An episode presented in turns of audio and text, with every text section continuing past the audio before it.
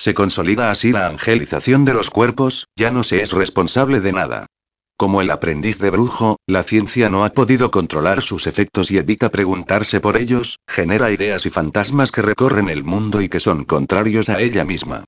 Pomier ilustra cómo su base lógica fundamentalmente binaria, a diferencia de la ternaria de los mitos, la religión o los sueños, no deja espacio para el sujeto al tiempo que reprime el ideal.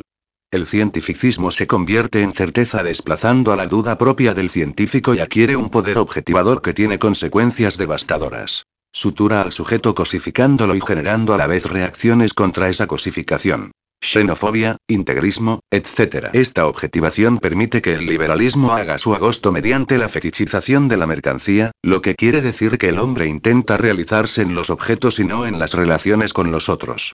Pero al mismo tiempo, así como está el ángel negro, primera parte del libro, aparece el ángel blanco, al que dedica la segunda. Allí el autor analiza cómo el patriarcado se apoyaba en la separación que imponía entre el amor y el deseo, cómo lo femenino fue repudiado a favor de las exigencias del padre que Deman, daba todo el amor para él, hacia el linaje y la transmisión de la herencia. Hace explícitas las causas del largo triunfo del patriarcado y señala el cambio que se ha dado en la posmodernidad cuando los hombres ya no están combinados a ser padres para dar un hijo a sus padres, a feminizarse y rivalizar con sus compañeras. La novedad comienza cuando los hombres quieren tener hijos con la mujer que aman, ya no para su padre. Los hijos seguirán llevando el nombre del padre, pero ya no será el nombre del abuelo 3. El padre omnipotente del patriarcado había hipotecado todo el amor en su nombre. Amar a Dios sobre todas las cosas y si se amaba era únicamente en su nombre. Así el amor se desligó del erotismo. Según el análisis de Pomier, las funciones del padre se reparten en dos espacios el privado, de la familia y la rivalidad edípica, y el público, sacralizado por el monoteísmo en el que se trataba de rendir culto a un padre muerto. Este último ha sido el que ha sufrido una gran desestabilización en la época actual, con lo que si bien el muro entre el amor y el deseo se ha derrumbado, el padre de la esfera privada ha tenido que hacerse cargo de estas dos funciones, de donde resulta una fuente de angustia posmoderna al no tener más al gran Señor de los cielos que represente al Padre muerto. Las religiones permitían que el padre muerto se distinguiera del vivo, ahora que los dos confluyen en uno, las familias se estallan, no se da un reparto secular entre el padre biológico y el que asume el lugar de educador criando a los hijos de otro, en fin, se buscan nuevas maneras para desarticular a ese padre integral. Sin embargo, para el autor, el defecto paterno no caracteriza esta época ya que desde siempre ha sido propio del padre el mantener una falla, o el funcionar como simbólico aprecio de estar muerto. Lo que más bien se habría producido en este momento sería una nueva organización de las familias, nuevas formas de acomodar los nombres del padre, nuevas angustias ya que tras la caída del ídolo celestial la feminidad que éste ocultaba ha salido a flote y mujer y hombre tienen que verse las caras sin el velo que antes los mantenía cubiertos.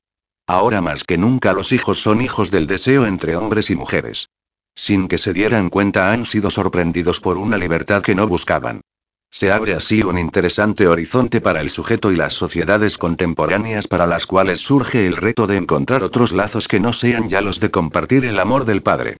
Los dualismos de las luchas fraternas pierden entonces su sentido, y los amarres políticos de antes quedan al garete y dan pie a la hegemonía de los mercados y la corrupción. La cuestión de si se plantea el fin de la política tradicional se impone.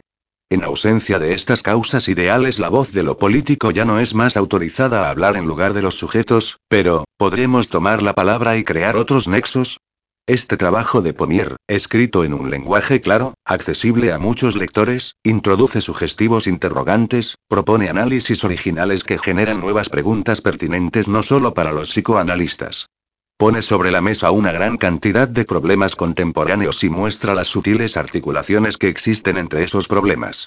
En una época caracterizada por vertiginosos cambios, cuando ella misma quisiera mantenerse al margen de buscarlos, a espaldas de cualquier cosa que le pueda sonar a revolución, una mirada sobre ellos resulta refrescante. Viaje extraño.